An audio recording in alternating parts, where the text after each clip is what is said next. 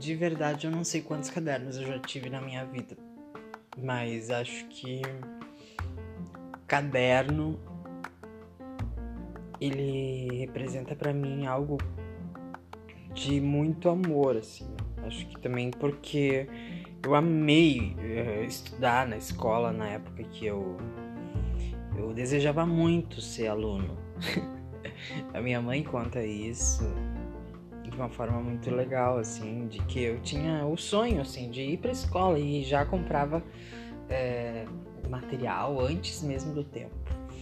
O primeiro presente que meu pai e minha mãe me deram quando criança foi um caderno e lápis de cor.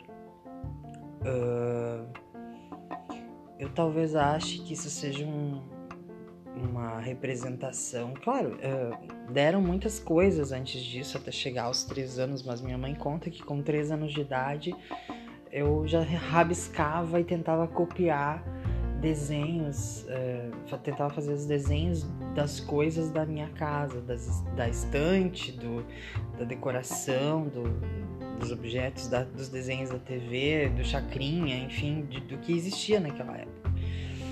E o caderno depois se tornou uma ferramenta de ensino e de cultura, que é o que a educação traz, né? E a minha escola foi fantástica comigo nesse sentido.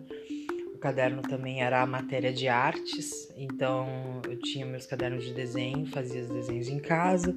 Tinha o meu tio, que era escritor, o Walter Kerber, então ele vivia com cadernos, ele era uma referência para mim.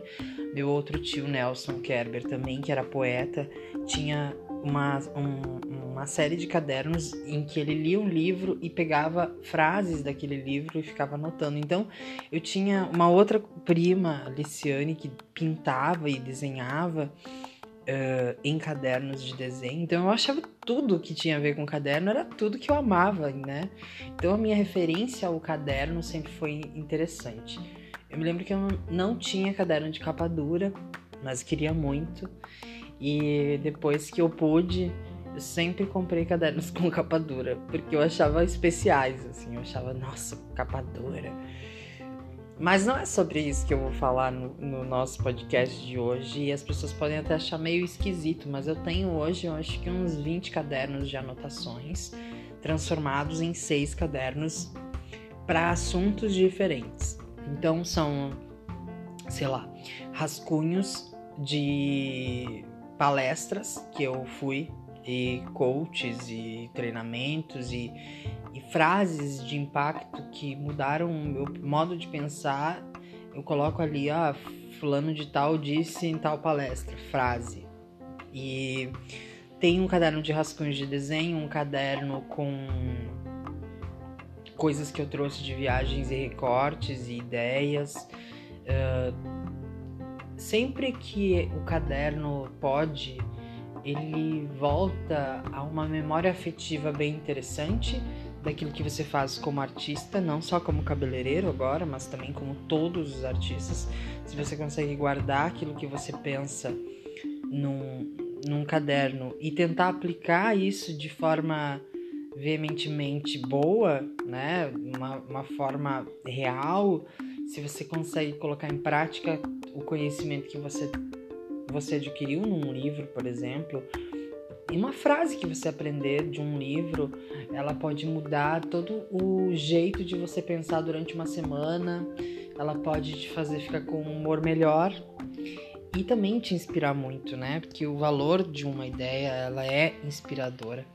Então, se você tem aí um caderninho que anota as coisas, é, é possível que daquele caderno muitos projetos virem uh, um, uma realidade. Aconteceu isso muito comigo, é, de fazer escolhas de cores de uma maquiagem para um croquis que eu tinha feito de rascunho e na hora de fazer ele ficar muito próximo àquela, àquela imaginação que eu tinha tido no começo.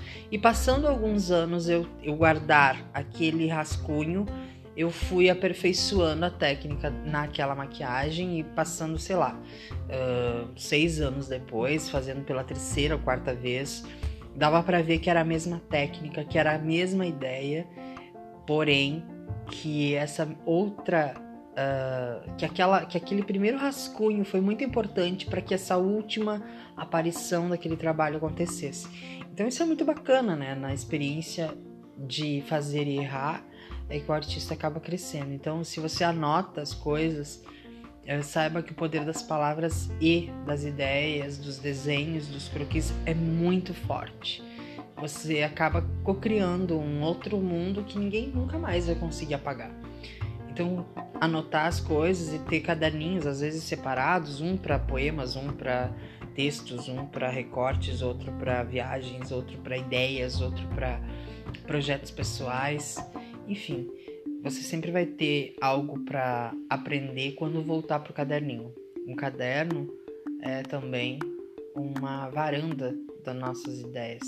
Às vezes a gente tem que voltar lá para retomar coisas podem fazer muito sentido para nós e muito mais do que na época para nós hoje. Esse é o Para Cabeleireiros, o seu podcast para cabeleireiros aqui no Spotify. E eu sou Cassiano Pellens. Muito obrigada, até o próximo.